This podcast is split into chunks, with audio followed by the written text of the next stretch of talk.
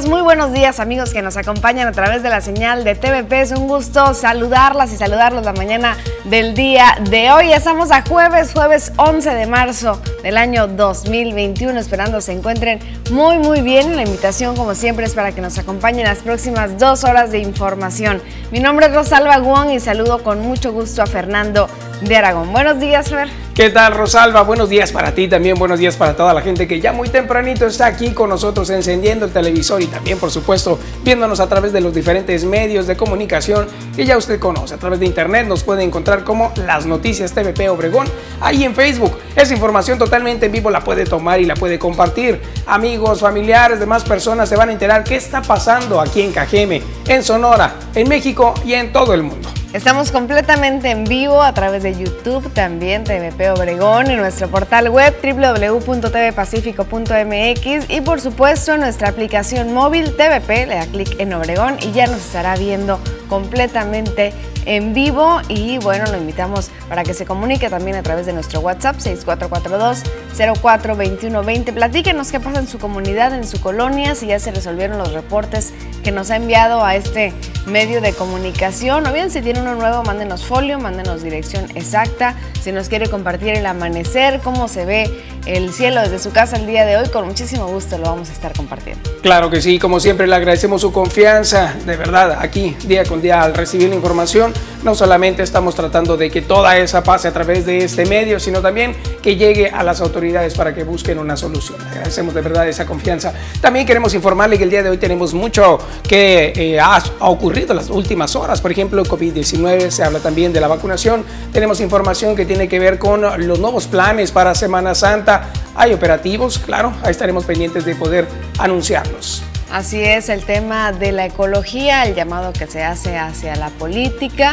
y por supuesto los expertos del día de hoy, la sección advertencia con Obed Vega y también la sección cultural con Carlos Corra. Interesante que tengamos oportunidad. A ver, vamos a cuestionar aquí a Obed qué opina acerca de lo que se acaba de aprobar allá en el Senado acerca de la marihuana. Estaremos pendientes de preguntarle. Aparecen los titulares, ahí lo vamos también a platicar en un ratito más. Hoy, los deportes con Poncho Insulza también no se lo puede perder. Marisol Dovala nos tendrá todos los detalles del pronóstico del tiempo y Joaquín Galás estará en algún punto de la ciudad transmitiendo completamente en vivo información importante. Y con esto, ¿qué te parece, Fer? Si aquí comenzamos. Me parece bien. Iniciamos. El día de hoy, en la primera edición de las noticias, TVP. Aprueban muerte civil para quien haga mal uso de recursos públicos. Los personajes no están a la altura de la marca, afirma Rodrigo Bus. En 15 días esperan se apruebe el presupuesto 2021 para Cajeme. Preparan corporaciones plan operativo para Semana Santa 2021. Esto y mucho más. Quédese con nosotros en la primera edición de las noticias, hoy jueves 11 de marzo.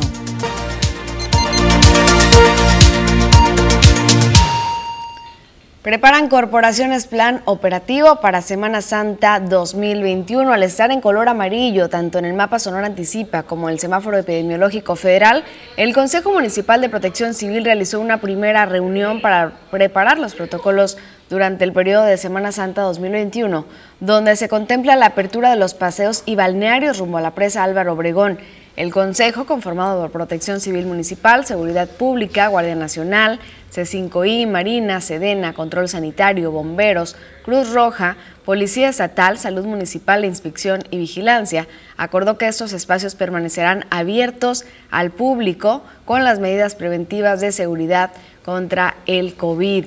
Se acordó que la apertura será bajo un estricto control, permitiendo solo el aforo máximo de un 50 y 65% de personas en los 14 paseos que existen rumbo a la presa Álvaro Obregón, mientras que en los balnearios solo podrán operar los que cumplan con el permiso de salud y protección civil municipal.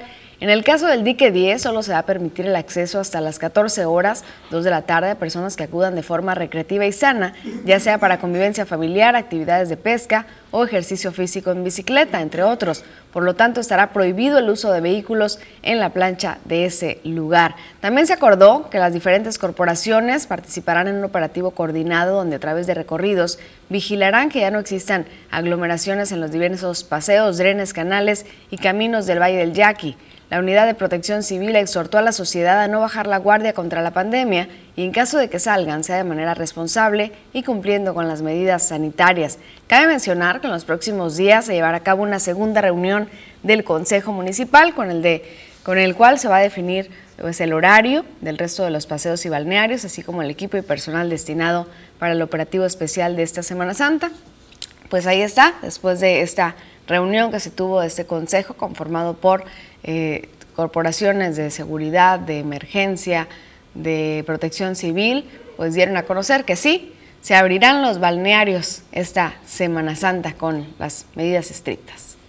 Ha sido, ha sido, la verdad, un poco polémica la situación en la cual se ha circundado esto. La pandemia, por supuesto, es uno de los temas que se han tocado en esta mesa de trabajo y algo muy importante, la conciencia de todos nosotros, los ciudadanos, que debemos también de protegernos y de cuidarnos al máximo. Hay que siempre buscar la oportunidad de resguardar, resguardarnos mejor mientras la vacunación no esté al 100%, esa sería una excelente recomendación. Pero bueno, hay que prepararse para Semana Santa y es algo importante. Ahora nos vamos con otra información. Esta tiene que ver con lo que está avanzando en economía en Sonora. Lo, da a conocer la gobernadora Claudia Pavlovich que Cemex México hace una inversión en horno en una planta CPN en Hermosillo. Con la activación de este horno por allá en la ciudad de Hermosillo, esta compañía va a invertir 15 millones de dólares. Va a generar 200 empleos en Hermosillo, según este anuncio que hizo la directiva de esta compañía ante la gobernadora Claudia Pavlovich Arellano y también había algunos integrantes de su gabinete económico.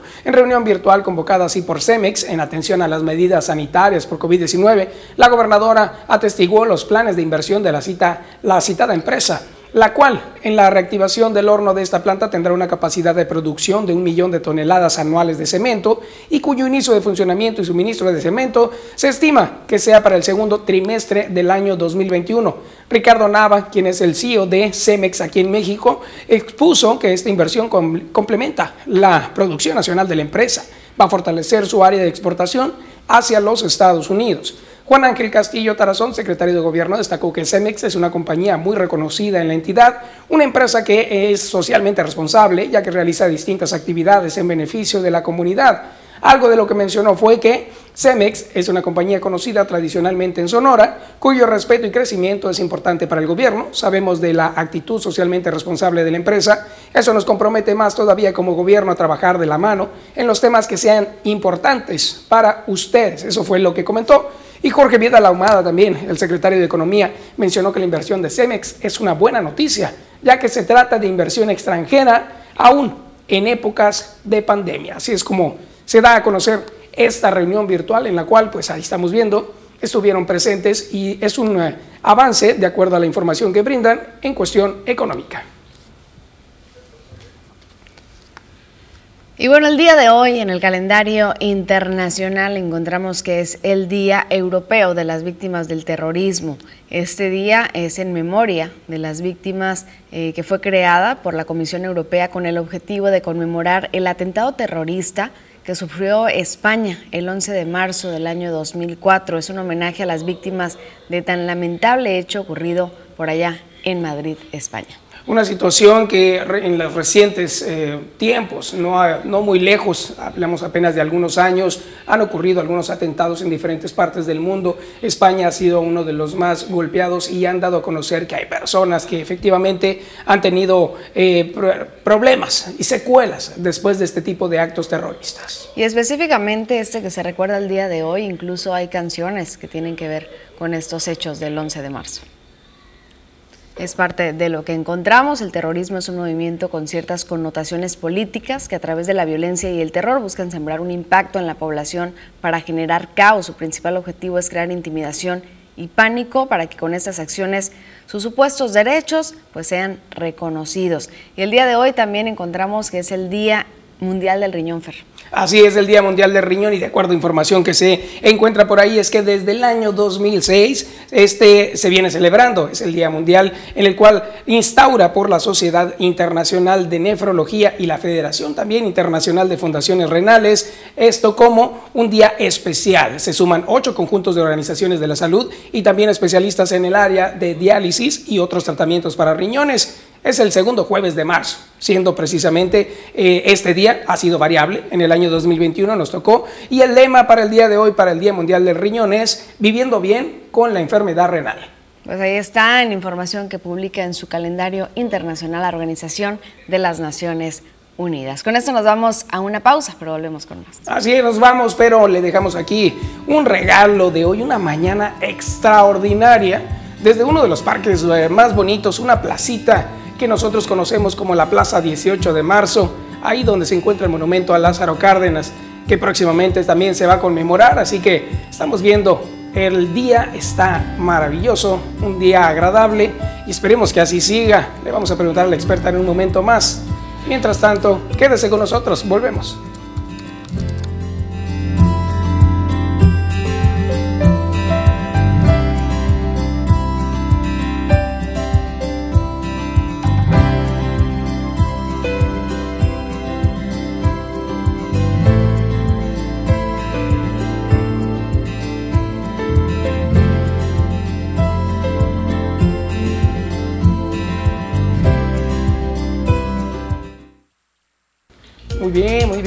Excelente. Ahí está. Buenos días, buenos días a quienes están con nosotros en Facebook, las noticias de EP Obregón. Qué gusto saludarlos, saludarlas, verlas ya por ahí comentando, como Miguel Acosta. Buenos días, feliz día, dice saludos. Gracias, Miguel, también Luz Elena Vázquez Duarte. Buenos días, que tengan muy bello día, gracias igualmente. Igualmente. Muchas gracias, igualmente para ti. ¿Y quién más anda por acá? Sabemos que hay gente de Navojoa, de Álamos, de Chojoa, también ahí anda gente también de eh, Guaymas, de Empalme, de Hermosillo, de Nogales, de Puerto Peñasco. Gerardo también es Gerardo Estrada Calderón, el cafecito y el respectivo like. Gracias. Apenas vamos a ir por el cafecito hoy. ¿no? ¿Dónde quedó? ¿Dónde quedó el cafecito? Ahorita va a llegar el cafecito. Esperamos que nos hayan dejado, ¿verdad? Eh, a ver si sí, A ver, ¿nos dejaron por allá? ¿Sí? Pero gracias, gracias al cuate. Ok. De antemano. De antemano. con mucha fe. con fe y esperanza de que sí haya quedado por ahí. Así es, y bueno, gracias a ustedes por acompañarnos y los invitamos a que nos dejen por acá su comentario en la transmisión y que compartan también, ya estamos compartiendo Gerardo Estrada, Nayeli Coronado Artalejo. Nayeli, ¿qué tal? Buenos días. Buenos días Nayeli, gracias por estar con nosotros. Gracias. Y bueno, 11 de marzo, ya lo decíamos ahorita, fecha en que se recuerda un atentado terrorista en Europa, que de ahí surge la canción del 11 de marzo, la de los vagones del tren. Estábamos cantando hace unos momentos antes de iniciar, ¿no? Hace un momento, precisamente La oreja de Van Gogh es una de los que la interpreta y bueno, es interesante conocer que en la historia ha habido bastantes atentados terroristas y las personas que quedan con secuelas sobre este, este tipo de situaciones de guerra son las que el día de hoy pues están alzando la voz para decir ya no queremos más terrorismo. Así es, y bueno, si usted celebra algo este día, también escríbanos por acá para saludarlos, para felicitarlos. Luis Aguayo dice, buenos días, Rosario Fernando, excelente día. Gracias Luis por acompañarnos. Claro que sí, sigan compartiendo esta información, gracias a ustedes llegamos más lejos.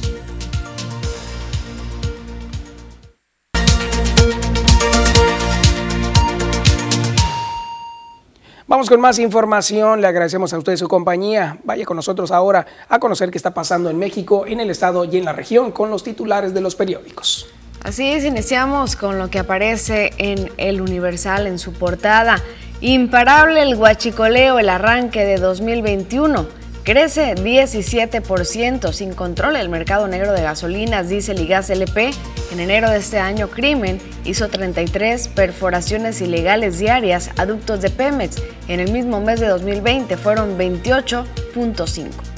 Qué información tan eh, relevante que ocurre en México. Ahora nos vamos a El Sol de México que dice cierra sistema de aguas de la Ciudad de México, el SACMEX, las oficinas para el pago del agua. Ahora son privadas. Chainbound confirmó que su gobierno se encargará del cobro, pues el servicio concesionario está muy caro. Vamos ahora a ver lo que aparece en el siguiente periódico. Se trata del Excelsior. Marihuana ya podrá tener uso recreativo. Por cambios, el dictamen regresará al Senado. La Cámara de Diputados aprobó el consumo y venta del cannabis en México, así como su producción a escaña casera e industrial.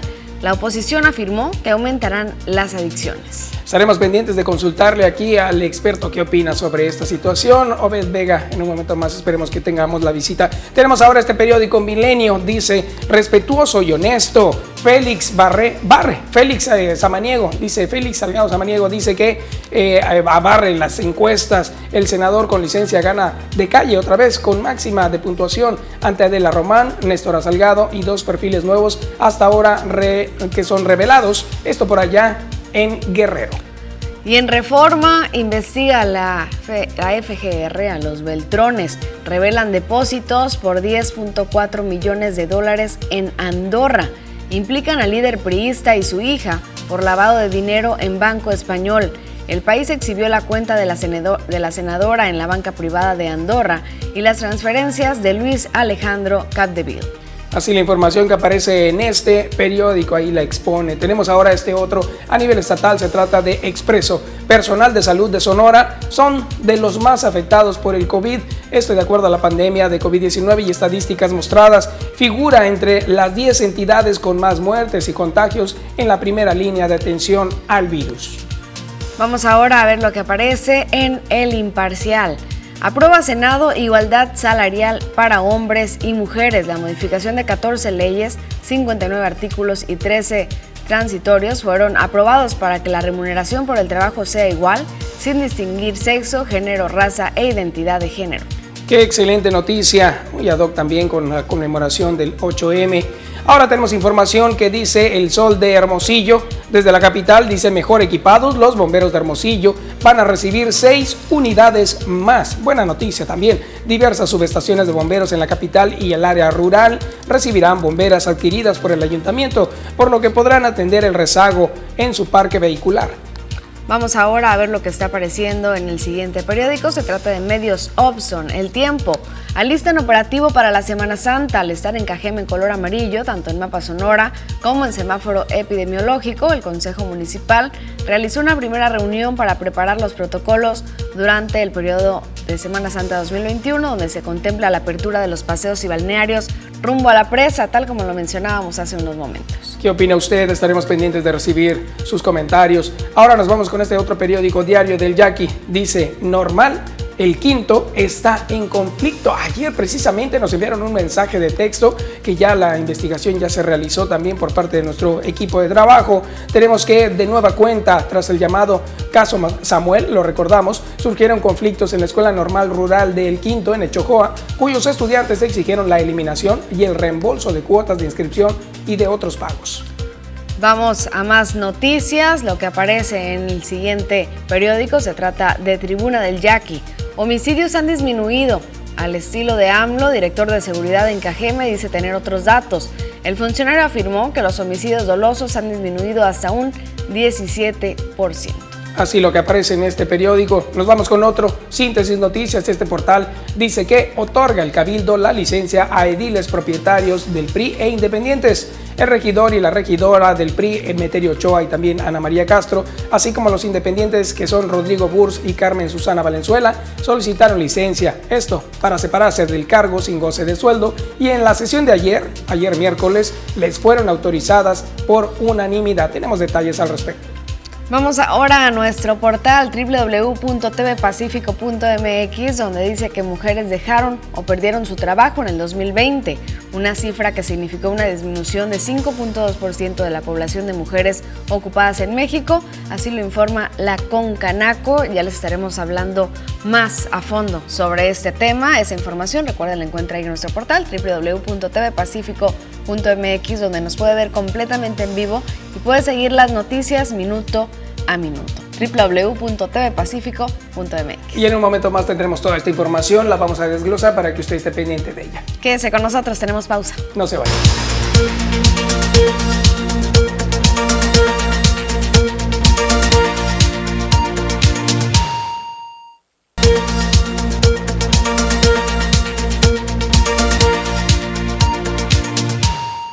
Vamos con más información y también se da a conocer en el marco del Día Internacional de la Mujer que hay estadísticas sobre la pérdida de empleo en las mujeres. Durante el año 2020, con la pandemia del coronavirus, más de un millón de mujeres dejaron o perdieron su trabajo, una cifra que significó una disminución del 5.2% de la población de mujeres ocupadas en México. Esto fue lo que informó la Concanaco Servitur. En el marco de este Día Internacional, la quinta reunión de la Vicepresidencia de Mujeres Empresarias de la Confederación de Cámaras nacionales de comercio, de servicios y turismo, eh, que es encabezada por Patricia Araujo de la Torre. Ahí participaron las presidentas de dicha comisión de las, de las Canacos de todo el país. El presidente del organismo, José Manuel López Campos, resaltó que el papel que tienen las mujeres empresarias en todos los sectores productivos del país, porque con su trabajo también y el talento contribuyen a la dinámica económica de México, ya que más de un tercio, el 36.6%, son propietarios de los establecimientos que son micro, pequeños y medianos, y son de manufacturas, de comercio y servicios, esto de acuerdo a un censo que fue entregado también por el INEGI. Actualmente refirió dice que las empresarias tienen poco acceso al crédito para los emprendimientos. Solo el 13 de cada 100 establecimientos han obtenido un crédito, según los datos del censo. Indicó que con Canaco Servitur promueve acciones que buscan impulsar a las mujeres en el ámbito empresarial. Anotó que el sector terciario participan el mayor número de trabajadoras independientes, son el 81.2%. Esto en actividades de comercio, turismo y servicios diversos. Una de cada 10 trabajadoras independientes es empleadora le da más trabajo a más personas, siendo precisamente las que se dedican a este sector las que han sido más afectadas por la suspensión de actividades no esenciales durante la pandemia. También expuso que el 39% del total de la población ocupa de 25, ocupada perdón, es de 25 años o más y que se desempeña como funcionarios y directivos de los sectores públicos, privado y social son mujeres también. Considero que es necesario contar como nación con políticas públicas que permitan un mejor desarrollo de capacidades y talentos de las mujeres desde temprana edad, para así lograr un mayor desarrollo del desempeño con dignidad. De igual forma, se requieren de leyes que garanticen la equidad, la igualdad de oportunidades sin distingos de género. Destacó también la labor que realizan, que con responsabilidad y compromiso las mujeres de la Concanaco, su aportación en las 256 cámaras de comercio del país y en las 650 delegaciones con las que cuenta la Confederación. Así, este 8 de marzo asentó refrendamos nuestro compromiso con las mujeres, reafirmamos la alianza para caminar juntos y dar pasos firmes que ayuden a continuar con las acciones que aumenten la posibilidad de participación en la sociedad. Pues así, más de un millón de mujeres se quedan sin empleo ese 2020, ¿cómo la ve? Vamos ahora a estadísticas de COVID-19 en nuestro país al día de hoy y bueno, nos dan a conocer por parte de las autoridades que hay 1.685.996 personas que se han recuperado de esta enfermedad y 192.488 defunciones confirmadas. Ahí está viendo las cifras exactas en su pantalla. Este 10 de marzo se reportaron 277.086 dosis aplicadas de la vacuna y suman hasta hoy 3.488.118 dosis aplicadas en México. Y bueno, también trascendió que se reincorpora Hugo López Gatel luego de padecer COVID-19. Siempre nos apoyan tanto. Ya me incorporo hoy después de 19 días. Les comento que, como lo platicó el doctor Alomía, el doctor López Ridaura, el doctor Ricardo Cortés en los días recientes, ya estoy completamente recuperado, no tengo síntoma alguno, me siento en buenas condiciones, eh, con fuerza, con ánimo, con entusiasmo de seguir avanzando en la vacunación contra COVID. Lo que sí es que hoy me volví a hacer la prueba, como ya lo había anunciado, porque estoy monitoreando la transición del estado de positivo al estado de negativo respecto a la detección del virus SARS-CoV-2 eh, en la prueba con el hisopo nasofaringio. Eh, se hizo esta prueba hoy en el INDRE y vuelvo a salir positivo. Esto quiere decir que todavía tengo una carga viral suficientemente alta para ser contagioso y aunque tengo ya la alta médica, eh, no tengo la alta epidemiológica, por lo tanto. Entonces no podré incorporarme como lo planeaba mañana por la mañana a las actividades eh, normales, pero sí, como lo había anunciado el doctor López Redaura, por la vía virtual, aprovechando la tecnología, y estaré ya unos días más por esta vía. Eh, esperando que ya próximamente pase a ser negativo, no sea contagioso y me pueda integrar a las distintas actividades presenciales. Así es precisamente el mensaje que brindó Hugo López Gatel ante la conferencia realizada el día de ayer, pero algo que también está circulando en redes sociales y que está causando extrañeza es cómo eh, fue visto en un sector por allá en la Ciudad de México conocido como La Condesa, pero iba acompañado y eh, no usaba cubrebocas. Es algo de lo cual muchas personas están eh, tratando de identificar a través de los medios de comunicación, diferentes instituciones también están poniendo algo al respecto en las redes y bueno, los medios de comunicación han logrado capturar esta imagen y circula en redes sociales. ¿Qué opinas, Rosalba? Ha sido ah, pues, controversial el, hecho de que diga que sí todavía dio positivo y eh, pues está sin cubrebocas, pero bueno, si somos realistas, está en un espacio al aire libre, está con una persona que al parecer es de su núcleo familiar más cercano, entonces pues es permitible. Claro, claro. Al final de cuentas, él podría también aducir que esa situación ocurrió porque se tuvo que trasladar o quizás porque él pues ya se sentía mucho mejor, pero está eh, sin personas alrededor. Bueno, estaremos pendientes de ver cuál sería su reacción al respecto. Mientras tanto, aquí tenemos información que nos brinda también la Secretaría de Salud a nivel estatal. Menciona que eh, se confirmaron lamentablemente 11 defunciones más de COVID-19 y son 128 nuevos casos, mientras que a la fecha se han recuperado 61.016 personas. Cinco pacientes fueron dados de alta el día de ayer. Eso es una buena noticia. Vamos a mencionar que las 11 defunciones registradas fueron en 8 hombres y 3 mujeres. Son residentes de Hermosillo, son 4 personas, de Navojoa, Cajeme y San Luis Río Colorado, son 2 en cada uno. En Caborca es 1, son derechohabientes del IMSS, 6, Secretaría de Salud son 4, del ISTE son 1. Se acumulan así esa cantidad que está viendo usted en pantalla, 5.850 al día de hoy. Ah, también se suman estos 128 nuevos casos, eh, son de 67 hombres y 61 mujeres, y de esta manera los casos han ocurrido en Hermosillo y en eh, Cajeme, dice Hermosillo 27, eh, y Cajeme también 27, Zaguaripa 18, Guaymas 15, Empalme 10, Caborca 9, Nogales 8, Navojoa 4, Agua Prieta y San Luis Río Colorado 3 en cada uno, Magdalena 2, Echocoa y Fronteras 1 en cada uno, así la información. Con esta información vamos a ir a una pequeña pausa, a regresar. Ya viene los deportes. Conoce lo nuevo que Tribuna tiene para ti. Tribuna y Paper, para que estés más informado al momento. Te llevamos las noticias hasta tus dispositivos móviles. Suscríbete a nuestro periódico digital y recibe tu primer mes gratis. Para más información visita nuestro Facebook, Tribuna Sonora, o contáctanos a suscripciones. Tribuna te informa.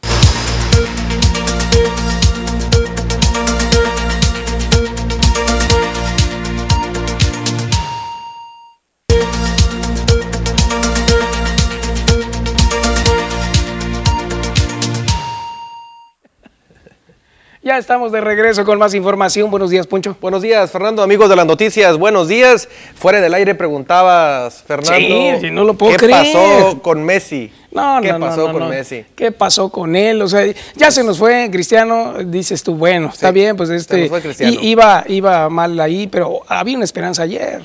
Sí, había una esperanza, pero yo creo que tenía más esperanza el equipo de la Juventus. Ah, bueno, eso sí, porque pero, pero, pero pues acá con el Barcelona, yo pienso, mira, ah. de entrada te digo, yo pienso que no es el hecho de que ya estén viejos porque realmente viejos no están. Por algo están en activo jugando fútbol. Claro que no. Es más que nada el hecho de cómo están conformados los equipos tanto de la Juventus de Cristiano Ronaldo como el Barcelona de Messi en estos momentos.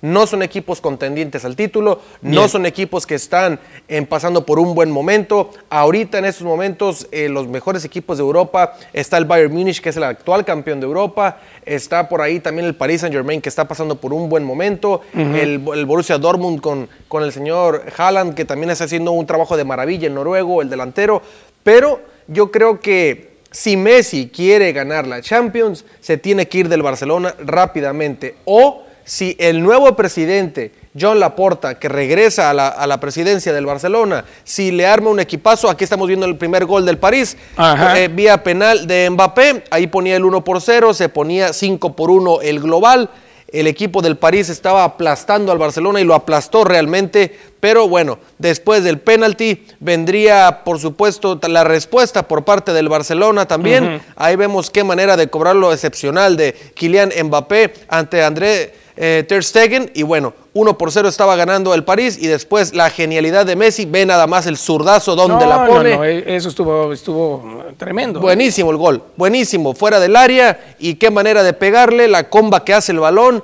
qué manera de vencer también al, portero tico Keylor Navas, ve nada más el zurdazo, la pone al ángulo y ahí estaba. estuvo bueno. Sí, sí, sí, sí. ¿Qué tal? Ahí estaban 2 a 2, ¿no? Estaba el empate a uno en el partido, 5 ah, a 2 el global. Ah, Pero así concluyó el partido. Se jugaron muchas, eh, se hicieron otras jugadas más, Dembélé falló muchísimas y finalmente el Barcelona quedó fuera de eh, los octavos de final de la UEFA Champions League. Por otro lado, los Rangers de Texas hicieron un anuncio muy importante, Fernando, y es que van a jugar con el 100% de la capacidad del estadio en la temporada 2021 en el béisbol de las grandes ligas. ¿Cómo crees? ¿Cómo con crees? El 100% van a jugar. Eh, había visto en internet que Texas es uno de los estados que ya tiene un poco más de libertades por el tema de que es uno de los estados más avanzados en cuanto a vacunación se refiere y obviamente van a pasos agigantados. Y bueno, yo creo que a como ven la situación, dicen, pues todo parece indicar que sí podemos jugar y, anunciaron que va a ser con el 100% de la capacidad del parque. va a estar a reventar. Y yo, yo sí tengo mis dudas porque yo pienso que el gobierno eh, federal, ya la presidencia de los Estados Unidos debería interferir aquí porque yo no veo en condiciones de que puedan jugar con el 100% ningún parque en ninguna parte del mundo todavía. Ha sido controversial precisamente eso que acabas de mencionar. ¿Cómo es que Texas decidió en su momento salir el gobernador para decir, ¿saben qué? Este estado, nosotros nos liberamos de la mascarilla y también abrimos el comercio. El día de ayer estuvo abarrotado en diferentes lugares. Pero también dentro de las cifras de COVID-19 se ha dado a conocer que Texas ha sido uno de los más golpeados también en la frontera con México. sí, exactamente. Texas, también eh, Arizona ha sido uno de los más golpeados. Entonces, ¿cómo es posible esta decisión? Es algo que ha llamado mucho la atención en el mundo, ¿no? Y ahora que se vayan a abrir partidos con su totalidad. Sí, y es que eh, hay que recordar que los Rangers de Texas van a estrenar estadio. Hay que recordar que ese estadio se utilizó la, campaña pasada cuando el equipo de los Dodgers de Los Ángeles jugaron la Serie Mundial en ese parque contra las Mantarrayas de Tampa Bay y se dieron otros partidos como la Serie de Campeonato de Liga Nacional entre Bravos de Atlanta y los Dodgers de Los Ángeles, pero ya abrirlo al 100% la capacidad, híjole, y luego con toda la euforia del nuevo estadio de los Rangers, imagínate cómo toda la gente de Texas va a abarrotar el estadio.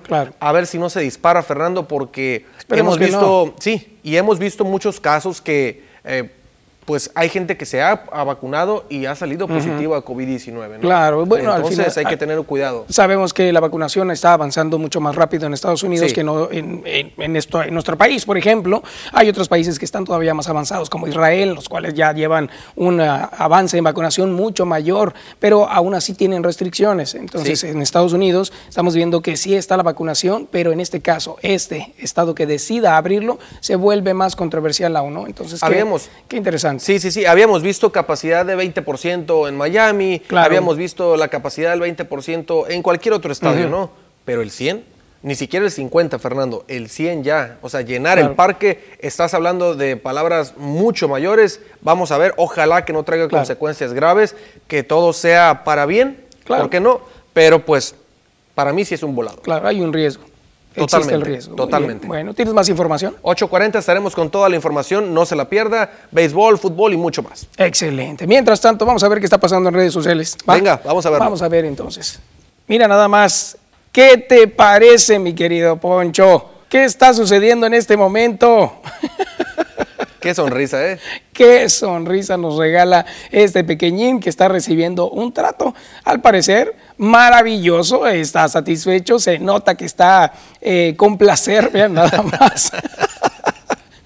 Este conmovedor video, mira, se volvió viral. De inmediato resulta que este tierno momento fue captado por la dueña que lo estaba observando desde el otro lado del aparador y en el momento en que cruzó la mirada con su ah, eh, mascotita, reaccionó de esta manera, una extraordinaria sonrisa, mostró una cara de felicidad cuando vio a su dueña que estaba ahí con él. Esta grabación eh, tiene 20 segundos apenas, pero muestra en primera instancia la tierra mascota, la cara de seriedad que tenía y luego la cambia.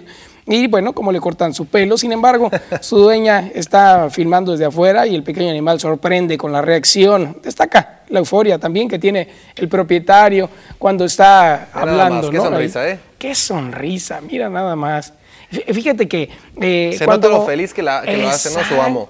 Cuando uno, un animalito está contento con el trato que tiene con su familia, precisamente, porque es un integrante más de su familia, eh, muestra de esta manera cómo se sienten. Ve nada más, qué maravilla. Qué sonrisa, ¿eh? Qué sonrisa. Ya la quisieran mucho, yo creo. Por supuesto, no, no, no. Y un animalito, la verdad, nos enseña eh, siempre que hay que tener buen ánimo, estar positivos ante la vida, cualquier circunstancia que nos esté afectando. Sabemos cómo una sonrisa nos levanta en ánimo.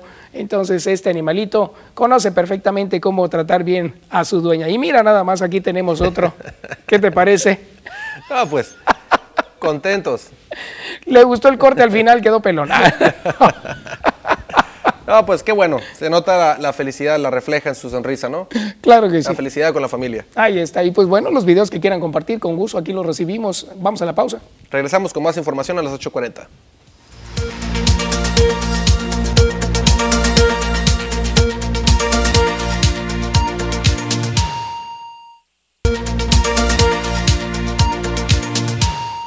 Estamos de regreso, gracias por continuar con nosotros. Y bueno, tenemos información acerca del presupuesto 2021 para el municipio de Cajeme y Regidora dio a conocer pues que ya hay un compromiso para que los temas de presupuesto se destraben. En un lapso de 15 días deberá aprobarse tanto el presupuesto de ingresos como el presupuesto de ingresos del municipio de Cajeme, señaló la regidora Lupita Ochoa, presidenta de la Comisión de Hacienda en el Cabildo Municipal. Se están haciendo las gestiones pertinentes, de hecho me tocó estar en el Congreso del Estado, eh, si mal no recuerdo, hace como menos de 10 días. Eh, y sí, hubo un compromiso por parte del Congreso de pasarlo a comisión a la brevedad para ser analizado por la Comisión de Presupuestos y Asuntos Municipales. La regidora señaló que en el caso de los aumentos al agua y el impuesto predial se debe a que son necesarios los recursos y la contratación de una deuda a corto o largo plazo no es una opción para el municipio. En realidad, eh, no, no aumentó el agua, o sea, como tal, no, no. En todo caso son actualizaciones que se hacen y todo aumento requiere mucho análisis por parte de ellos, pero de la misma manera les expusimos que al no tener nosotros eh, aportaciones eh, por parte del gobierno estatal proyectadas o presupuestadas, tenemos que buscar otras fuentes pues, ¿no? de ingresos y la única vía que hay, aparte del endeudamiento, que no es opción para nosotros porque no podríamos comprometernos a pagarlos en el corto plazo, es, es la recaudación. Entonces es por eso que, que se hacen estos incrementos que haciendo una corrida pues no impactaban en gran medida, ¿no? Porque hay excepciones como siempre para las clases más vulnerables. Con imágenes y edición de Jesús Gastelum, para las noticias Joaquín Galás. Y en otra información vamos a conocer cómo está la situación con los alumnos de El Quinto, donde están haciendo una petición. Precisamente ayer nos mandaron un mensaje de texto en el cual estaban exponiendo su problemática. Aquí más detalles con Jorge Salazar. Alumnos de la Escuela Normal Superior Plutarco Elias Calles lanzaron un grito de auxilio a la gobernadora del estado, Claudia Paluís Arellano, tras considerar que las condiciones que existen en el plantel no son adecuadas. De acuerdo a información que circula en redes sociales, los alumnos de la institución, también conocida como el Quinto, solicitaron a la titular del Ejecutivo Estatal la eliminación de cuotas de inscripción. En la publicación del usuario de Facebook identificada como Alejandra Pacheco, se denuncia que las condiciones que ofrece el plantel no son de igualdad para todos los alumnos, particularmente para aquellos que viven en condiciones de vulnerabilidad social y económica. En una imagen que aparece en la mencionada red social, los alumnos expresaron a través de pancartas que mientras exista pobreza, las escuelas normales rurales tendrán razón de ser. A fin de obtener una respuesta a sus demandas, los alumnos de la mencionada institución publicaron un pliego preditorio a través de la plataforma www.change.org, por medio de la cual pretenden conseguir el apoyo de los ciudadanos a favor de la población estudiantil. Para las noticias, Jorge Salazar. Y bueno, agradecemos a quienes se comunican con nosotros y queremos mandar una felicitación muy especial a Eulogio Monje Gutiérrez, quien está viendo este espacio el día de hoy y está cumpliendo años. Es el tata de nuestro productor. Ahí nomás. Mira nada más, qué, bonito, qué bonita fotografía, la verdad, y es hermoso también celebrar a nuestros abuelitos que sabemos que han estado la mayor parte del tiempo encerrados, lo digo también por eh, familiares muy cercanos que también se han eh, quejado de esta situación en la cual no han podido ver a sus familiares muy seguido debido a la pandemia, lo sabemos, pero ahí está un hermoso, un hermoso reconocimiento por parte de nuestro querido eh, productor Francisco Castañeda para su tata. Ahí está, su tata Eulogio. Vamos también con otros mensajes que nos hacen llegar, les agradecemos muchísimo. Dicen por acá, dice que eh, hay personas en una panadería que no están utilizando el cubrebocas, usan tampoco, tampoco usan el gel antibacterial Dice por acá que el, en Aribabi, en Navojoa, Sonora, es donde está ocurriendo esta situación, que están por favor solicitando a todas aquellas personas que trabajan en los productos de consumo que usen el cubrebocas. Nos dicen, seguimos tres meses ya sin solución de un drenaje colapsado en calle Lorenzo Barcelata entre Belosario Domínguez, Belisario Domínguez y Mariano Matamoros, en la colonia Cajeme y nos envían un video precisamente de esta situación que viven ahí. Drenaje colapsado en calle Lorenzo Barcelata entre Belisario Domínguez y Mariano Matamoros desde la colonia Cajeme. Saludamos a toda la gente de la Cajeme que nos ve diariamente y confía en este medio de comunicación. Ahí está viendo la calle tal cual nos llega en este video a través de nuestra línea de WhatsApp 6442 042120. Mira, nada más, ahí está el video. Gracias de verdad por la confianza y por tomarse el tiempo de hacer reportero tomando estas imágenes. Ahí estamos viendo la gravedad del asunto. Repetimos, es calle Lorenzo Barcelata entre Belisario Domínguez y Mariano Matamoros, ahí en la colonia Cajeme. Gracias. Tenemos otra imagen que nos hace llegar otra persona a través de nuestra línea de comunicación. Menciona, es un poste ladeado, está en la orilla de la carretera, a un lado del de, eh, centro comercial, allá a la entrada o salida norte de Ciudad Obregón. Dice que está muy feo, dice la lateral es donde se encuentra este y pues podría eh, colapsar en algún momento. Ya se había reportado anteriormente y no han hecho nada. Este poste está en malas condiciones de acuerdo a como lo reportan los vecinos del sector. Seguimos recibiendo muchos mensajes, los cuales con gusto vamos a compartir en un momento más. Mientras tanto, una pequeña pausa. Regresamos.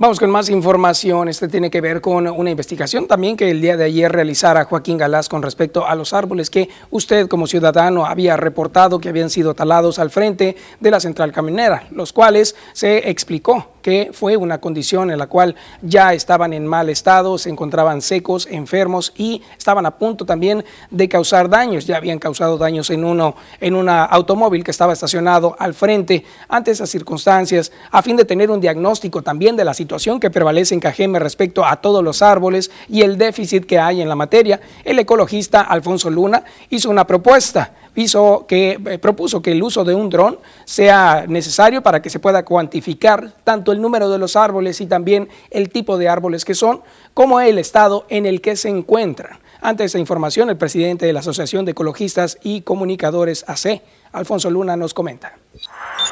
Que ya fuera el ayuntamiento o alguien que tuviera un dron que le guste el medio ambiente, que por favor recorra todo el municipio ese dron y de esa manera se podrá saber cuántos árboles hay, de qué tamaño, en qué estado se encuentran y sobre todo los que se han secado o los que están a punto de secarse. Utilicen un dron o varios drones, el municipio es muy grande.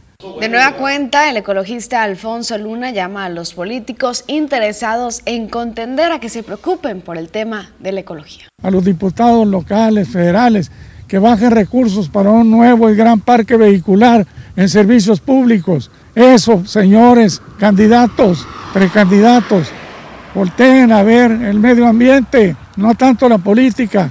El medio ambiente es la mejor política. Señores diputados, por favor, ustedes que están todavía en funciones, ¿dónde están los recursos para el medio ambiente? Ya no tanta pasarela política, ya no. El presidente de la Asociación de Ecologistas y Comunicadores AC, Alfonso Luna, afirmó que dentro del área de parques y jardines de servicios públicos de Cajeme se requiere de un mayor número de pipas, de un transporte digno para el traslado del personal de servicios públicos, así como de camiones de volteo, entre otros, para mejorar su labor.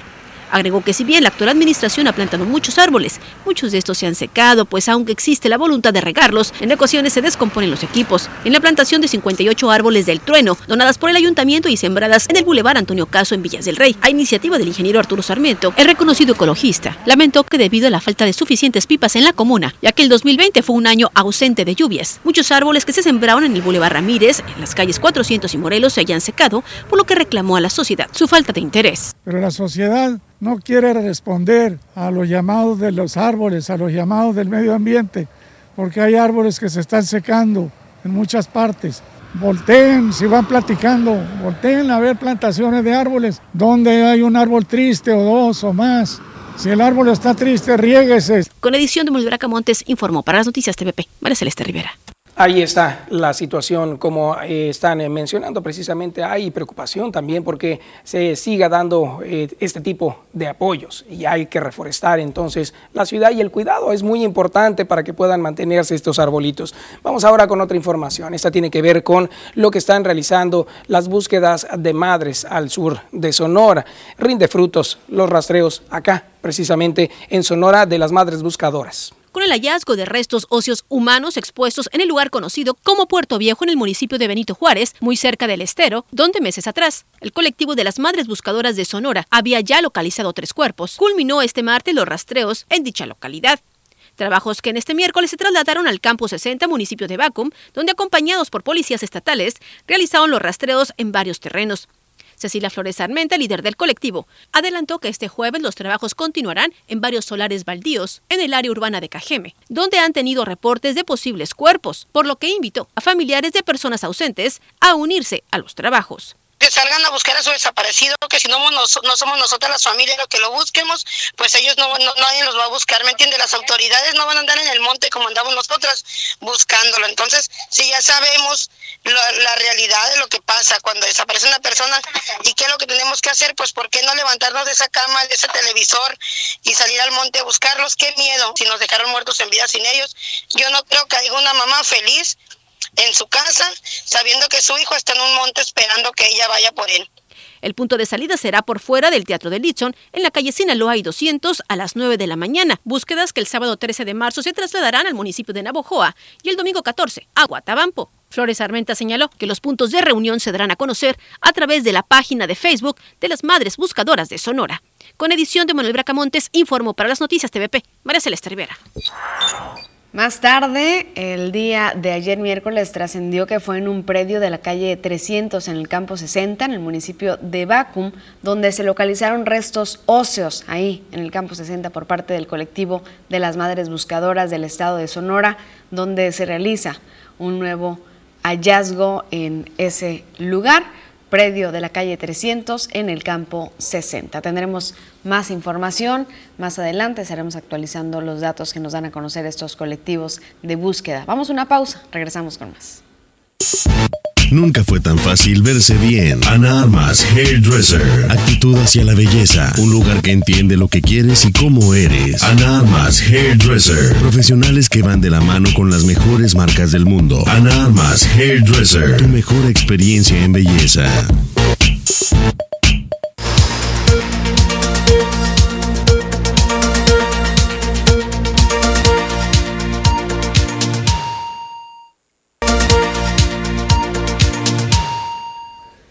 Una noticia que aparece en titulares el día de hoy es el tema de la aprobación por parte de la Cámara de Diputados del consumo recreativo de la marihuana, del cannabis. Vamos a hablar un poco de esto con Obed Vega en la sección advertencia. Muy bien, muy buenos días a todos, Rosalba, Rosalba Fernando, a todas las personas que nos están escuchando.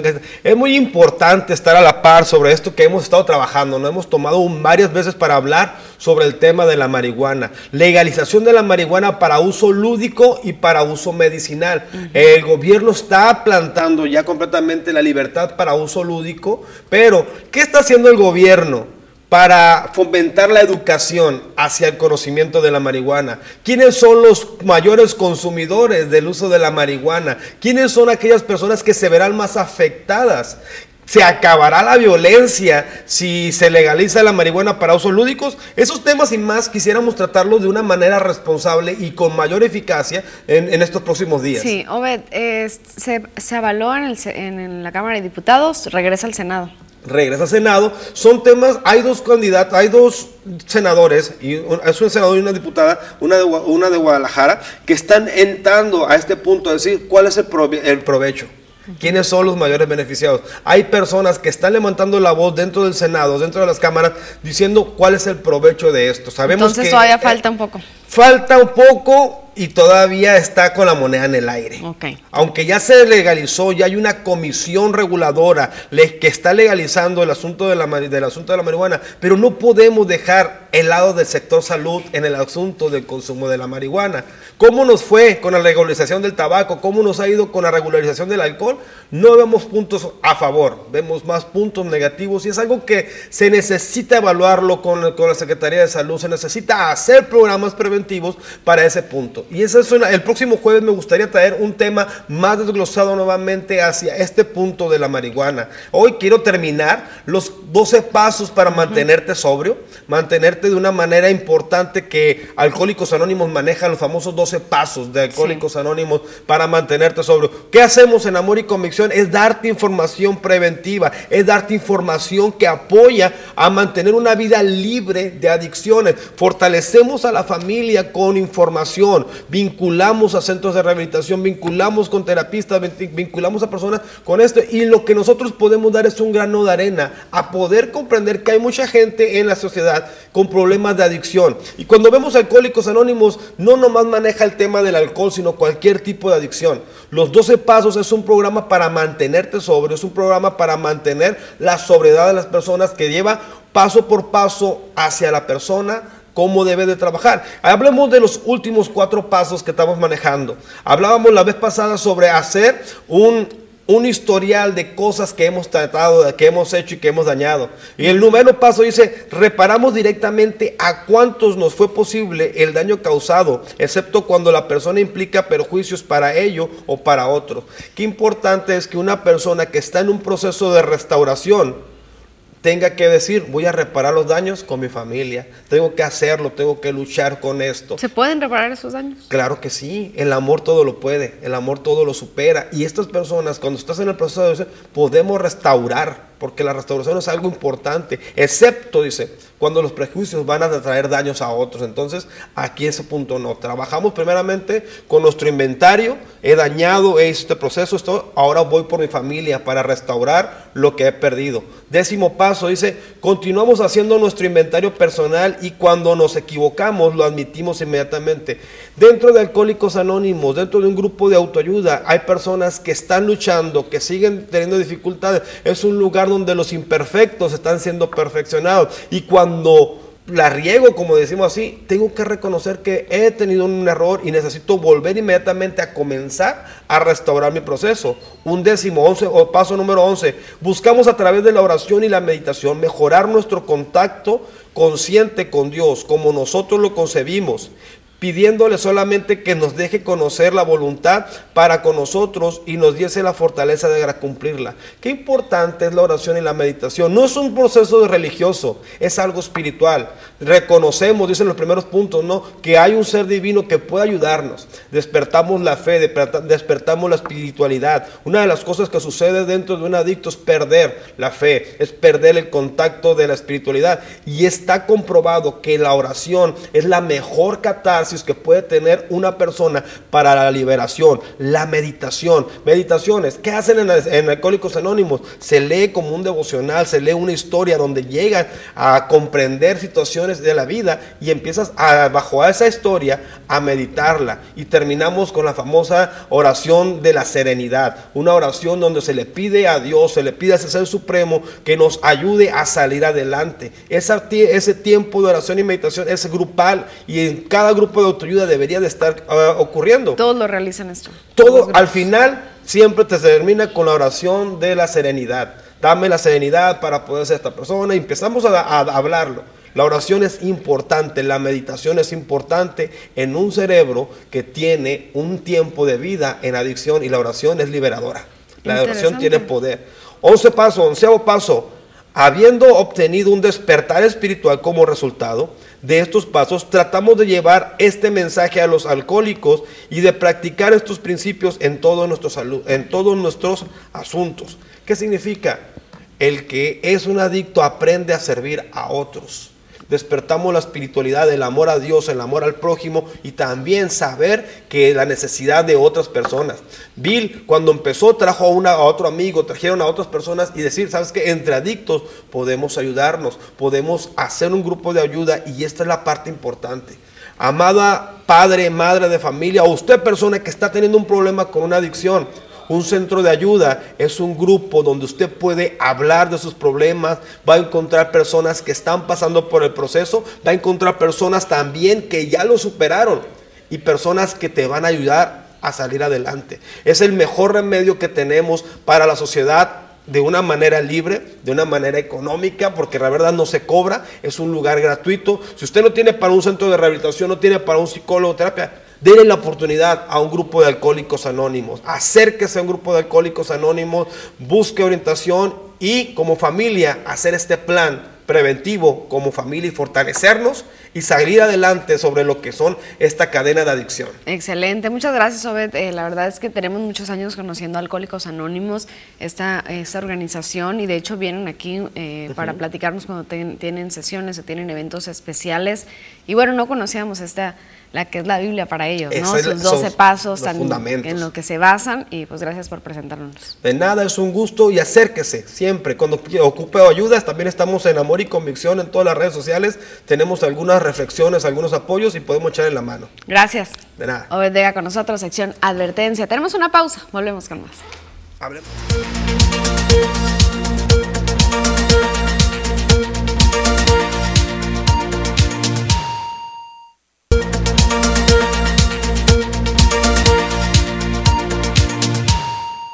Estamos de regreso con más información y ahora es momento de conocer la agenda cultural que hoy viene cargada, así que vamos a darle paso de inmediato a nuestro experto, Carlos Corral. Muy buenos días. Muy buenos días, un gusto acompañarte. Como Igualmente, qué maravilla, tienes muchos eventos y situaciones que están ocurriendo en el ámbito cultural. Cuéntanos. Fíjate que sí, eh, te comento así, entramos de lleno a toda la, a la información, puesto que queremos hacer una, una una mención muy especial porque queremos honrar 15 años, 15 años de esfuerzo, de, tenacidad, de persistencia, sobre todo eh, en tiempos tan difíciles, llegar a una a un, a un, número redondo como 15 años, que es muy significativo para nosotros. Estamos hablando del estudio 311, que está llegando a 15 años de poder servir a, las personas que buscan este sentido de darle eh, el ejercicio de la danza en varias ramificaciones, géneros y estilos.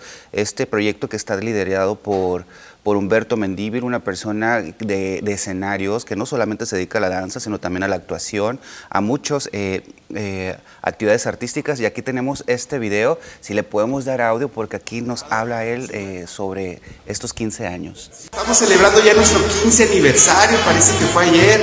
Muchas gracias a todos los que han sido parte de este, de este proceso, de este movimiento, a todos los que han aportado su granito de arena para que 311 Estudio este, siga creciendo. Agradecemos a las personas que estuvieron, como les dije, a las que están ahorita actualmente, a todos nuestros alumnos, a los maestros, a los papás, al equipo administrativo. Muchísimas gracias de todo corazón. Les deseo eh, pues que lo disfruten igual que yo 15 años eh, no son fáciles, pero han sido muy satisfactorios. Hemos tenido muchos, muchos, muchos momentos muy, muy padres, muy contentos. Y pues a seguir trabajando, a seguir trabajando y dando lo mejor de, este, de uno, ¿verdad? 15 años, muchas gracias, gracias. Nos vemos pronto.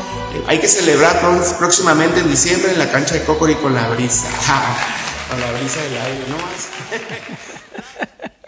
Qué maravilla. Y bueno, ahí está un video que nos ha regalado a todos a través de las redes sociales. Enhorabuena para Humberto, muchas felicidades, un gran esfuerzo. Así es, y solamente es, él, es la cara y es el, productor de todo esto, pero son muchas personas los que están alrededor de este proyecto y pues larga vida a 311 y que nos siga regalando diferentes... Eh, eh, eventos que nos ha, dado como cada cierre que lo hace de manera muy creativa en, los foros de, del Teatro Oscar Russo Boguer y en otros más. Y pues, y pues nos unimos a la felicitación. Y pues gracias por compartir Humberto, esto está en, en, sus redes sociales y pues aquí los traemos porque nos unimos a este festejo de 15 años de 311. Perfecto. Y bueno, tenemos más eventos para el día de hoy, jueves. Así es, jueves a las 7, hoy se, usted bien sabe, se lleva a cabo dentro de las redes y las plataformas de Dirección de Cultura Municipal. Y hoy Eh, me complace mucho compartir que está eh, el giro cambiado porque ahora vamos a ver circo, el circo Lilichi que se va a estar presentando hoy a, partir de las 7. Búsquelo en Cultura Municipal Cajeme, hashtag jueves a las 7 y usted va se va a divertir con su familia. Esto no puede ser más familiar como el formato del circo que siempre ha sido bienvenido a todas las actividades artísticas y pues que varias instituciones lo están proyectando como, como una una forma de, nutrir a las artes escénicas. Usted recuerde que es a partir de una donación de 30 pesos y ahí está eh, saliendo eh, lo que donde usted puede aportar esta donación y pues obviamente en la transmisión ahí se los van a reiterar para que siga apoyando a todos nuestros artistas de Cajeme y los artistas que se presentan en esta plataforma escénica permanente que es jueves a las 7. Qué maravilla y bueno, hemos sabido que ellos también han sido parte de las caravanas a diferentes comisarías, así que vale la pena hoy eh, conectarnos a través de esta señal. Sí, por supuesto que va a tener la transmisión especialmente para este formato de circo y pues lo disfrutamos todos, la verdad, desde niños, adolescentes, adultos, adultos mayores y pues es, es una buena, buena tarde familiar. Perfecto, vayamos al circo en Facebook.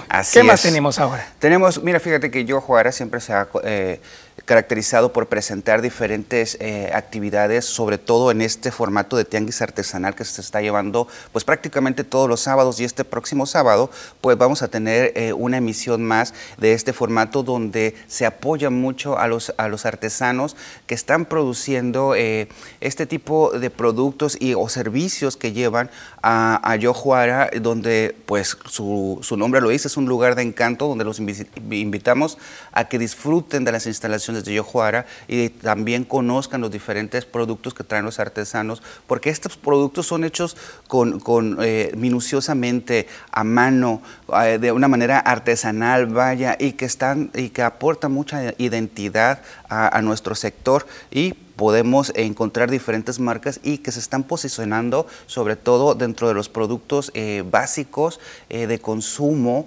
eh, y, con un plus de hacerlo consumo cultural. Le invitamos pues este sábado 13 de marzo a partir de, de las 15.30 horas ahí en la entrada de Cocorit. Es una, eh, entran con la con, un precio de 30 pesos adulto y 15 niños, es muy módico la verdad, y obviamente también con todas las, todas las recomendaciones que se hacen por cuestiones de, sanidad, el uso obligatorio de cubrebocas. Usted puede seguir la página de Facebook, de Instagram y también de Twitter, búsquelo como yo, Joara Cocori, y ahí va a encontrar toda la información que le estoy compartiendo a detalle, y hay veces que también tienen aportaciones de eventos artísticos y culturales, pero no deja de pasar esta oportunidad de conocer diferentes productos artesanales en Yojuara. Qué maravilla, el sábado entonces a partir de las 3.30 de la tarde. Ahí estaremos, estará muy bien, ¿eh? Qué Perfecto, es, la verdad es una forma de pasar una tarde familiar eh, culturalmente hablando. Qué maravilla. Y también seguimos con la temporada orquestal 2021 eh, de la mano de, eh, del,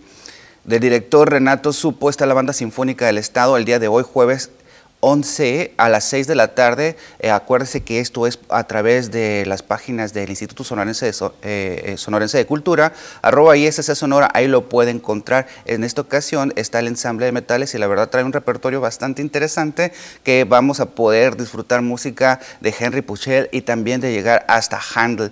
esta recomendación pues se lo estamos haciendo cada jueves porque está la temporada llevándose a cabo y pues es a las 6. Mire, a las 6 de la tarde puede estar este tipo de concierto y luego a las 7 pues se pasa a dirección eh, de cultura municipal y puede disfrutar el circo y ahí está armada una tarde cultural el día de hoy. Qué maravilla, entonces ya tenemos ahí una agenda para poder realizar actividad para el día de hoy. Así es, entonces está muy bien. Esta de, de, la música se pasa al circo y la verdad pues ahí está disfrutando toda la familia y pues hay gustos para todo.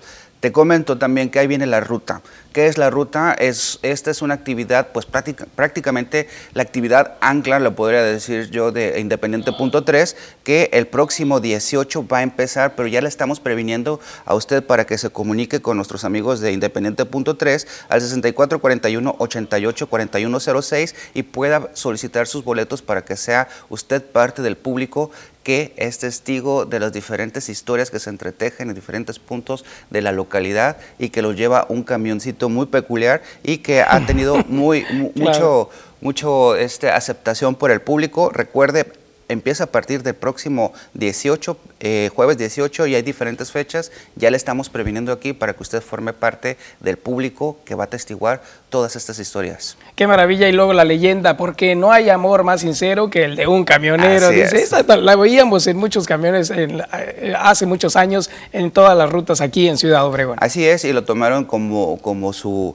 su eslogan para, para, esta, para este formato que tiene Independiente.3 y pues esto nos habla de un sentido de identidad eh, profunda que tienen las, las historias que se van a llevar a cabo, que se han llevado a cabo en diferentes emisiones y en esta ocasión pues vamos a ver qué, qué sorpresas nos tienen preparadas nuestros amigos de Independiente. A mí me tocó en una ocasión hacer este recorrido en el cual efectivamente uno se sube a un camión que si bien lo mencionaste muy peculiar, muy antiguo y hacen un recorrido y en cada estación te hacen una representación teatral que tiene no solamente la historia o la representación artística del clásico, sino también un trasfondo, un mensaje interesante que tiene que ver con nuestra comunidad. Eso es el poder del arte y de la cultura, que no solamente es forma, es contenido, es acercarnos de una manera entretenida a diferentes eh, formas de expresión como la palabra, como la acción, como el movimiento, eh, como las texturas, lo visual, etcétera, pero nos deleita de, primera instancia lo que son los sentidos, pero también nos nutre y nos desarrolla mucho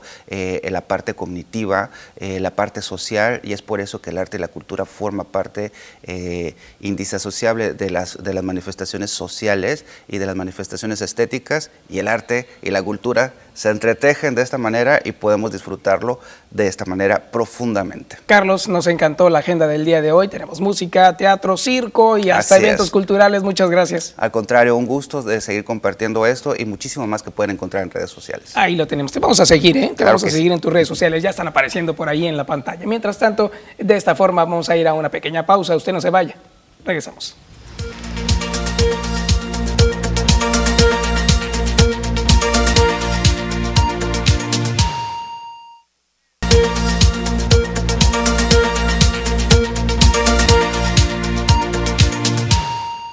Estarán las temperaturas el día de hoy? Es momento de ir con Marisol Dovala para que nos presente el pronóstico del tiempo. Muy buenos días, Marisol. Ya se siente que va llegando la primavera.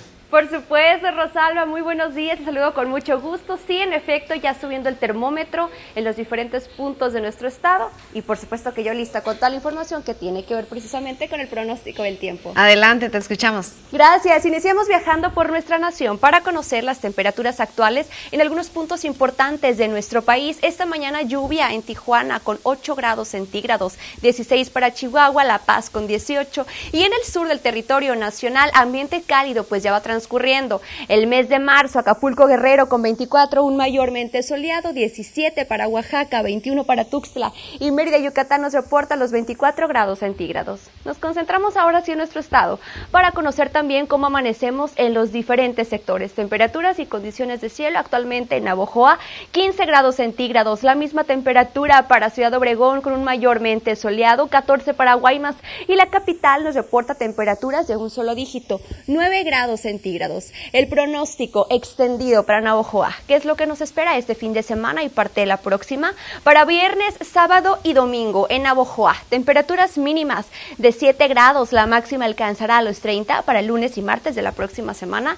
La temperatura mínima nos marca los 7, máximas de 31, cielos despejados para el fin de semana y nubosidad para el día martes. En Ciudad de Obregón, veamos también el pronóstico extendido el resto de la semana y parte de la próxima también para que lo considere. Para el fin, tenemos valores mínimos de 8 grados, máximas de 29. Para lunes y martes, la temperatura mínima disminuye y llega a los 7 grados, la máxima alcanza a los 31, cielos despejados, pero tenemos nubosidad para el fin de semana, el día viernes y el martes de la próxima semana. Ya en Guaymas, conozcamos también qué es lo que nos espera este fin de semana para que lo considere muy bien y se cuide con los cambios tan variables en la temperatura. Para este fin, valores mínimos de 11 grados, máximas de 24. Para lunes y martes, la temperatura mínima disminuye y nos marca los 10, máximas de 25, cielos despejados, un parcial nublado para el día viernes y el cielo se cierra por completo para el martes de la próxima semana.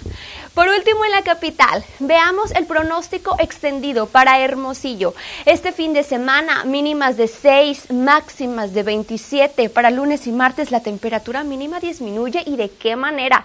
En Hermosillo, 5 grados, la máxima alcanzará los 28, cielos despejados por completo el fin de semana y nos espera nubosidad para el día martes. Pasemos ahora rápidamente a conocer la fase lunar, que esta se mantiene como cuarto menguante. La salida de la luna se registra a las 5 con 49 minutos y la puesta a las 17 con 4 la salida del sol esta mañana de jueves, ya acercándose el fin de semana a las 6 con 34 minutos y la puesta a las 18 con 26. Rosalba, hasta aquí el reporte de esta mañana. Gracias, Marisol. Ya con eso nos preparamos. Hasta 31 tenemos la temperatura más alta pronosticada. Muchísimas gracias. Así es, Rosalba, hay que cuidarnos de estos cambios tan variables. Que pases un excelente día. Muy bonito día, Marisol Dovala con nosotros. Vamos a una pausa, volvemos con más.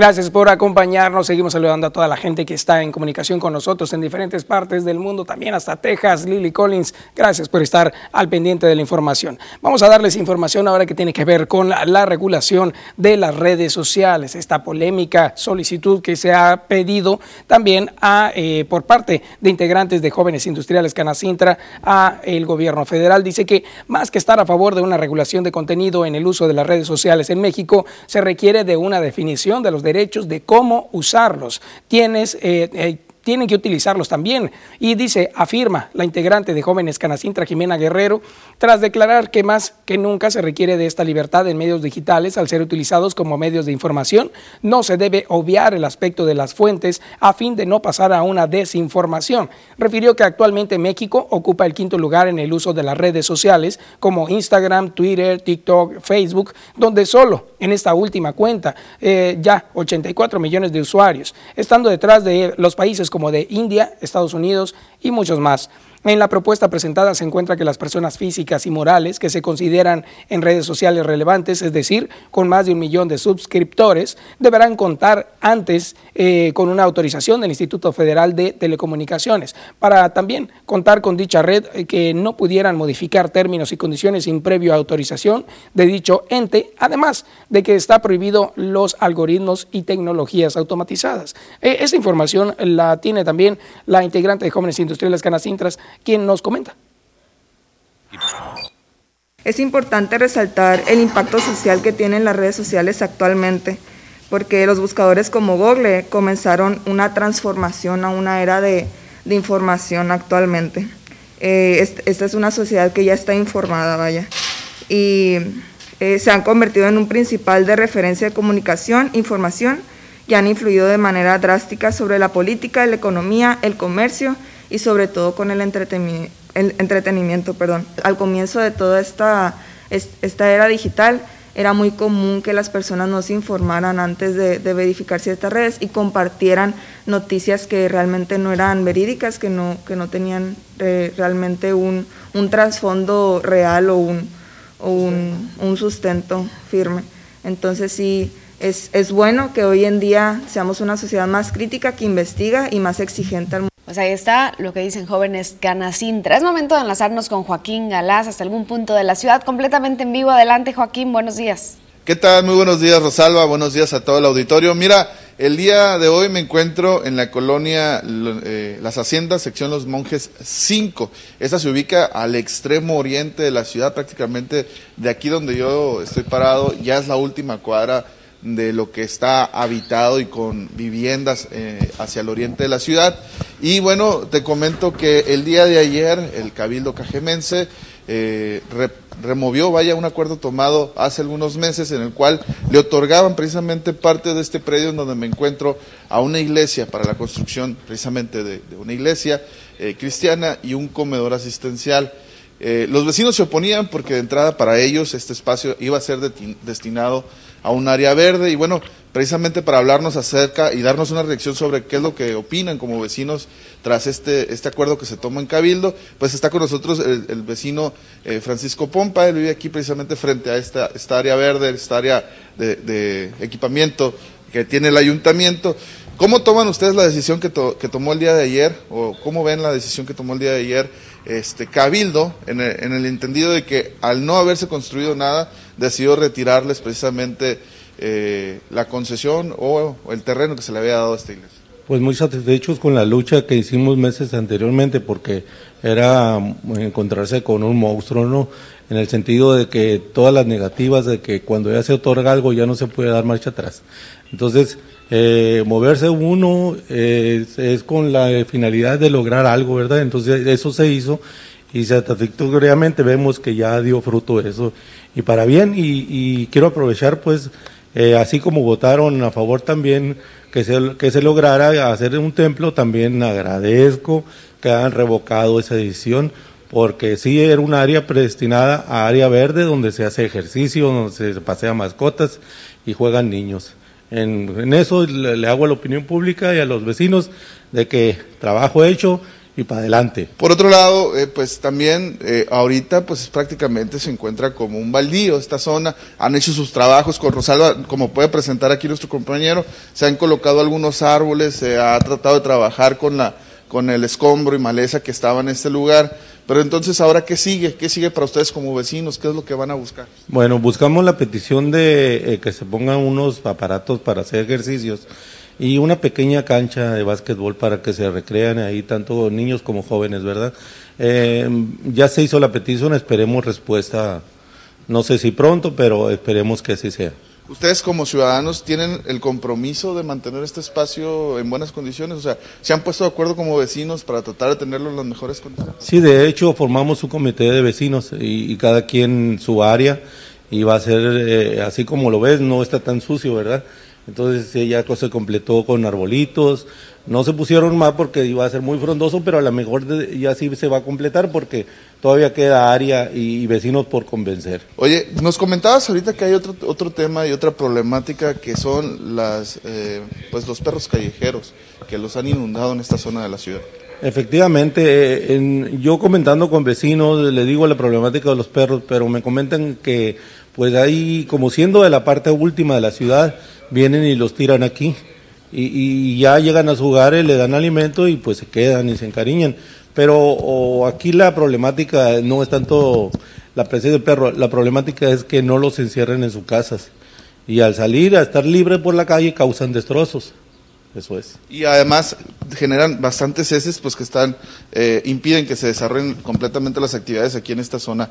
Rosalba, este es el reporte, es la expresión de los vecinos. Francisco Pompa fue quien nos atendió hace algunos meses precisamente que vimos a, ver el tema de, que los vecinos pues no querían, no querían que, que un espacio que a ellos les dijeron cuando compraron sus casas que iba a ser destinado para un área verde, pues se convirtiera en otra cosa, no tanto rechazando el tener una iglesia aquí, simple y sencillamente el que ellos, pues la inversión que hicieron, la hicieron tomando en cuenta que tendrían eh, un parque, un área donde los niños pudieran jugar, y bueno, aquí está la expresión de ellos esta mañana.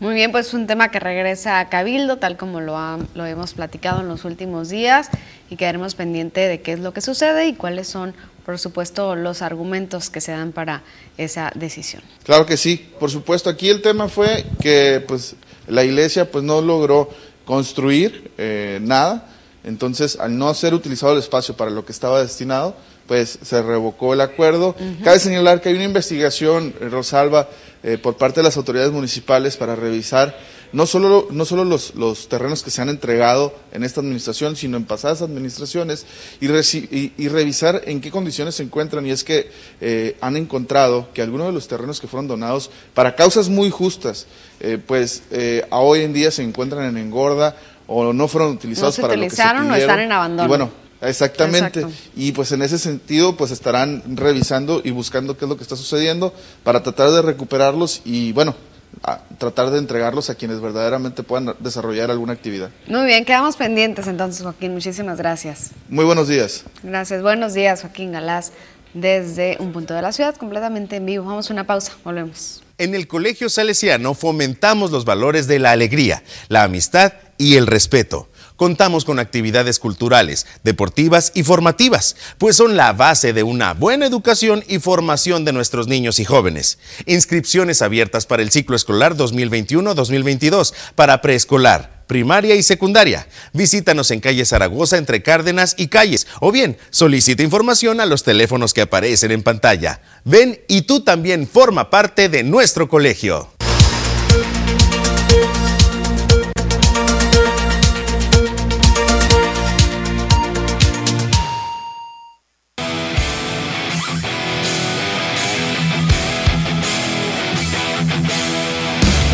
Las noticias, muy buenos días, tengan todos ustedes bienvenidos a la información deportiva esta mañana. Vamos a comenzar con la información del béisbol de las grandes ligas porque el día de ayer tuvo una sesión eh, de pretemporada. El señor Max Scherzer lo hizo excelentemente bien y está prácticamente listo para encarar la campaña 2021 del béisbol de las grandes ligas junto a esa rotación sólida con la que cuentan los nacionales de Washington con Patrick Corbin, con el señor John Lester y también con Stephen Strasburg. Se va a sumar entonces Max Scherzer y formarán esa rotación de cuatro lanzadores muy sólida. Vamos a ver quién es el quinto lanzador que va eh, que envía Dave Martínez a la loma de los disparos. Por otro lado, los Rangers de Texas el día de ayer hicieron un anuncio bastante importante que timbró a todos los Estados Unidos y partes del mundo y es que anunciaron que su nuevo parque, el Globe Life Field, estará al 100% de su capacidad cuando se cante el play ball en el béisbol de las grandes ligas el día primero de abril. Así lo dio a conocer el equipo de los Rangers de Texas. Entonces podrán albergar los partidos con el máximo de su capacidad. Vamos a ver entonces qué sucede más adelante. Lo cierto es que será el único parque hasta el momento que ha anunciado lleno total para cuando se cante el play ball en el béisbol de las grandes ligas. Vamos a continuar con la información del fútbol mexicano y es que en Pumas hay presión y además el Chivas América se está calentando previo al clásico.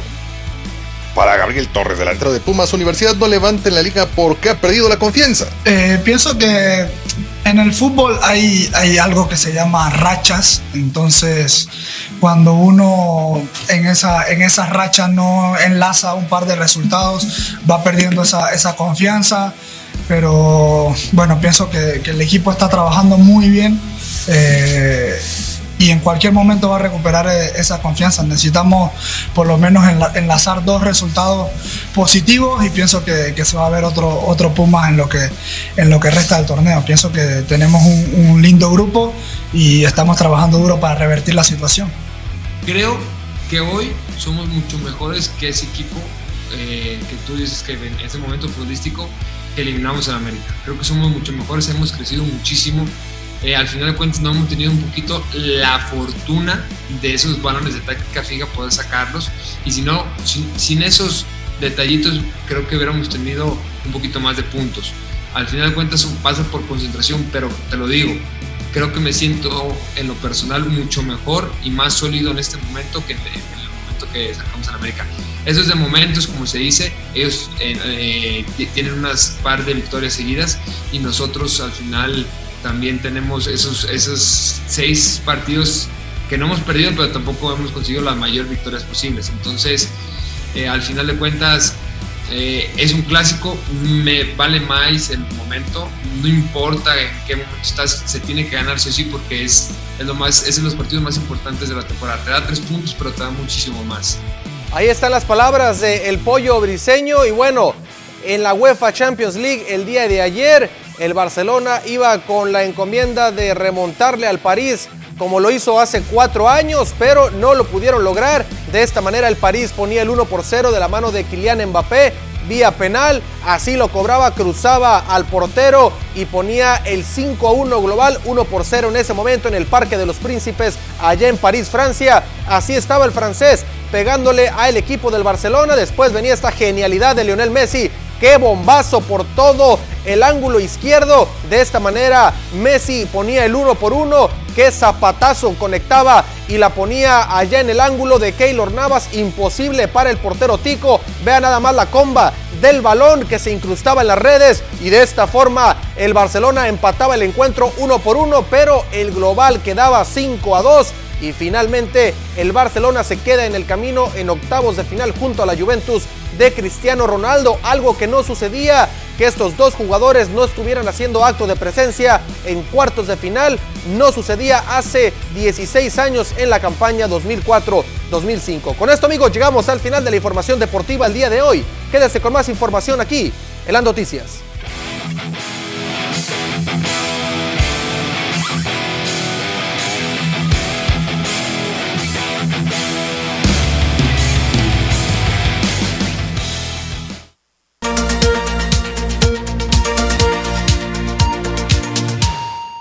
Rodrigo Burs pide licencia en Cabildo y esta fue autorizada para contender como candidato independiente. El regidor con licencia Rodrigo Burs se autonombró como el aspirante a vencer en el próximo proceso electoral para la alcaldía de Cajeme, pero también señaló que su mayor rival sería el perfil que se ha enviado por el partido de Morena, independientemente de quién sea nombrado candidato.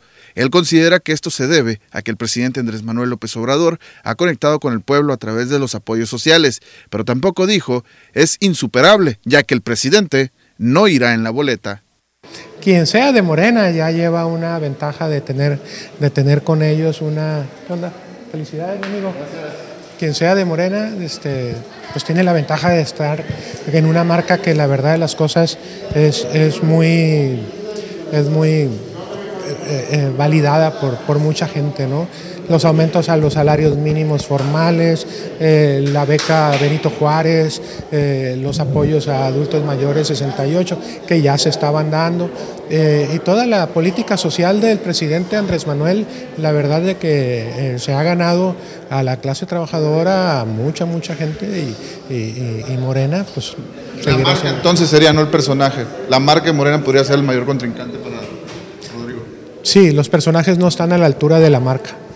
La mañana de este miércoles, el Cabildo aprobó la licencia como regidor para Rodrigo Burs, Carmen Susana Valenzuela, de la fracción independiente, y a Emeterio Ochoa y Ana María Castro Monzón, de la fracción priista. El ahora regidor con licencia señaló que, una vez que termine el proceso electoral, estaría regresando a ocupar el cargo en Cabildo para concluir junto a la administración municipal. Con imágenes y edición de Jesús Gastelum. Para las noticias, Joaquín Galás. Eso es lo que está ocurriendo precisamente en Cabildo. Nos vamos también con más información que tiene que ver con la política, donde los candidatos ya están contendiendo y por supuesto están dando a conocer diferentes opiniones. Tras el ataque verbal del candidato Ricardo Burs de Movimiento Ciudadano hacia el candidato Alfonso Durazo, donde lo determinaron de, con palabras altisonantes. Fue el aspirante al candidato por Morena, eh, José Carlos Galindo, quien salió en su defensa para señalar que en Cajeme se respalda a Durazo. El aspirante señaló que en este municipio se necesitan oportunidades para todos y no para unos cuantos, pero además se desea que los privilegios no sean para una élite o cúpula. Hizo un llamado a terminar con aquellos personajes del poder económico que buscan recuperar el poder político como en antaño. Dijo que el momento es para la discusión de propuestas positivas para el Estado. Ya en su momento llegará la oportunidad de decirse de frente ese tipo de cosas. Eso fue lo que comentó. Aquí algo de lo que él mismo dijo.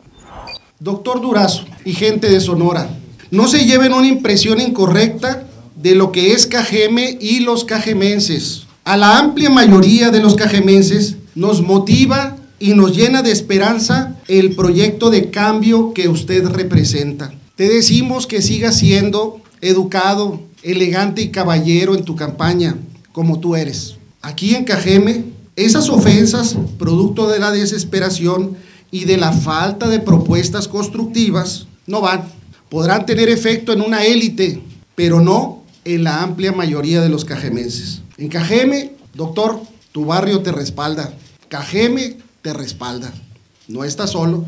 Tu barrio te respalda. Esas fueron las palabras de Galindo Adurazo, que por cierto va a estar con nosotros en A Corte Directo el día de hoy. No se lo pierda a las once y media de la mañana a través de Facebook Live y mañana a las 10.30 de la noche a través de televisión. Tenemos más información de lo que está sucediendo en el Congreso del Estado de Sonora. Mi compañero Jorge Salazar nos presenta detalles acerca de lo que se acaba de aprobar. Esto, revíselo usted. El Pleno del Congreso del Estado de Sonora aprobó una iniciativa de ley por medio de la cual se pretende inhibir los delitos de corrupción por parte de servidores públicos o entes particulares. La iniciativa presentada por Alejandra López Noriega, denominada Muerte Civil, establece que quienes cometan algún acto de corrupción sean inhabilitados, reciban condenas de hasta 50 años de cárcel y regresen lo robado. Entre los argumentos de la congresista del Partido Acción Nacional destaca el hecho de que este tipo de prácticas le han causado mucho daño al país y colocan a México entre las naciones en las que más se comete este tipo de delitos. López Noriega explicó que la iniciativa contiene reformas como la modificación al título séptimo del Código Penal que combate los hechos de corrupción mismos que dijo alimentan la desigualdad e injusticia entre los habitantes de la entidad. La congresista calificó como urgente la implementación de medidas penales que permitan combatir la corrupción, debido a la exigencia de los ciudadanos para que se castigue a las personas que hacen mal uso de los recursos públicos. Para las noticias, Jorge Salazar. Así la información en el ámbito político y esto que estamos viendo en este momento se trata de diferentes llamadas telefónicas que se realizan de manera que buscan extorsionar a los menores, lo cual se está haciendo ahora una campaña en la cual se pide por parte de Seguridad Pública que los niños estén protegidos. A través de las redes sociales, la Secretaría de Seguridad Pública de la entidad inició una campaña de concientización para que las madres y los padres de familia orienten a sus hijos sobre cómo deben de reaccionar en caso de que reciban una llamada de extorsión. En su cuenta de Twitter, la dependencia estatal hizo circular un video en el que se simula la llamada de un extorsionador y emite una serie de recomendaciones entre las que destacan de terminar la llamada de inmediato y dar aviso a algún adulto. También invitaron a todos los padres de los menores a charlar con sus hijos, a concientizarlos sobre el uso adecuado del el teléfono celular y también el uso adecuado del Internet, una campaña que aquí mismo eh, nos han dado a conocer. Veamos.